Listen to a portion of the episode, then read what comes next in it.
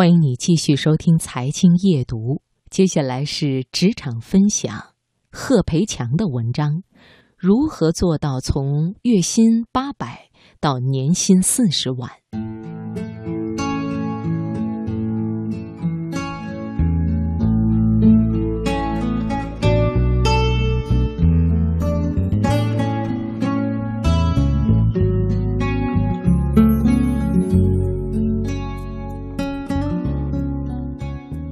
我认识他是在二零零八到二零零九年，那时候我和朋友开了一家技术咨询公司。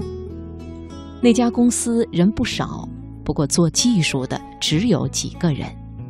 跟我接洽的主要就是我前妻和另外一个小伙子。他代码写的有点乱，我就问他是什么出身，他说是某大学毕业。后来上了北大青鸟的培训班，学的编程。我个人从来不会天生鄙视任何一个从培训班出来的学生，对所有可以虚心学习并且有一定悟性的人都很友善。我就开始教他什么是函数，什么是抽象，为什么代码要工整，为什么要缩进对齐。这些东西他慢慢学会了以后，代码质量就提高了很多，出的问题也越来越少。他很高兴，说是要请我吃饭。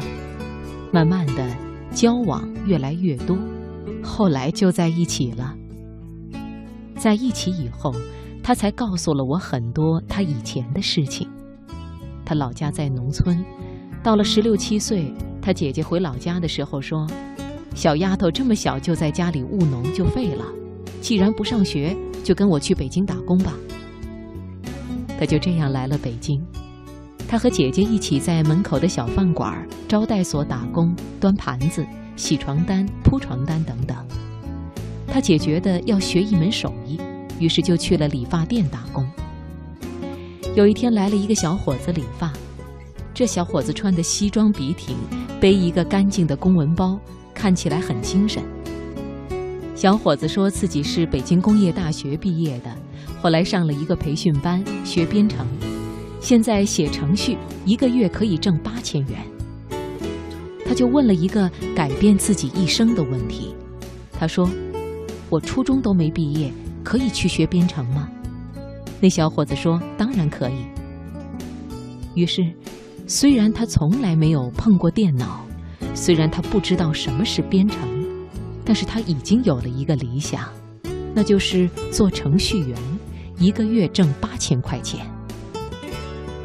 半年以后，培训结束，他说他找到第一份工作的时候，就买了白衬衣、西裤、小皮鞋，感觉自己是个白领。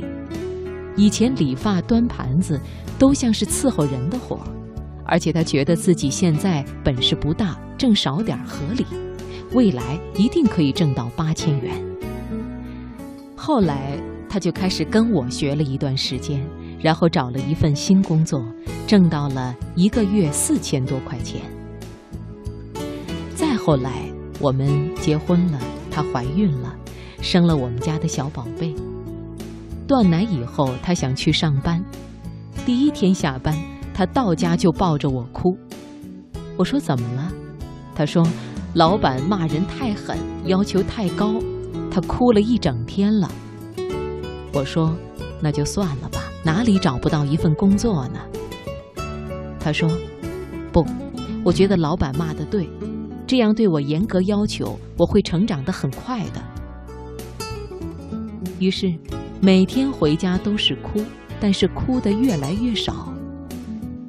后来朋友做项目需要程序员，很难找。我说我老婆做的还不错，让她来帮你。那个朋友非常高兴，我就继续问：如果她过来，你可以开多少钱？他说：你说个价格吧。我说一万二。那个朋友答应了。回家我问他：一个月一万二，工资翻一倍，你学习有动力了吗？他说：“太有了，我保证可以学会。”一个月以后，他去上班，兴高采烈的。不过下班回来，他说项目很复杂，不知道自己能不能搞定。我也有点担心。过了几天，他说：“我们老板想请你吃饭，今天晚上下班你来接我，我们三个一起吃个饭吧。”我心说：“难道是干得不好要被开除了？”到了那里寒暄了几句，我就怯怯地问：“他做的怎么样啊？”他老板非常高兴地说：“太好了，之前拖了几个月完全没有进展的东西，现在全都动起来了。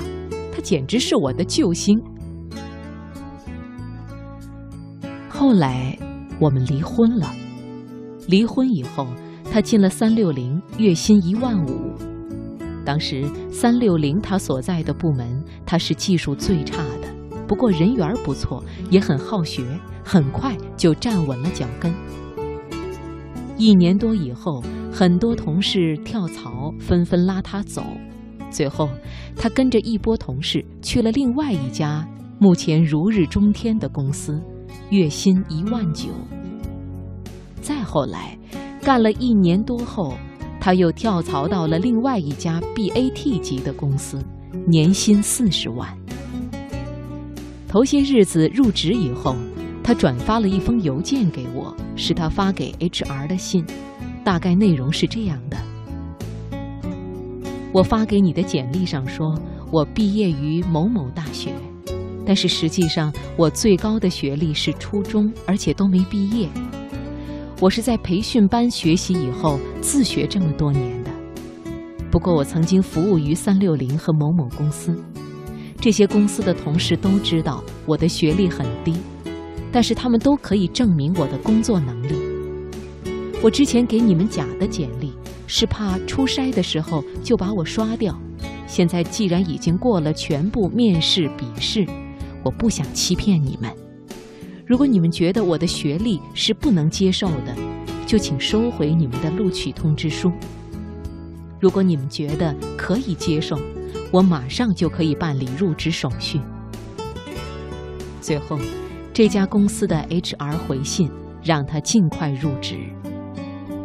他在那个公司干了几个星期以后，已经是自己所在小组的骨干了。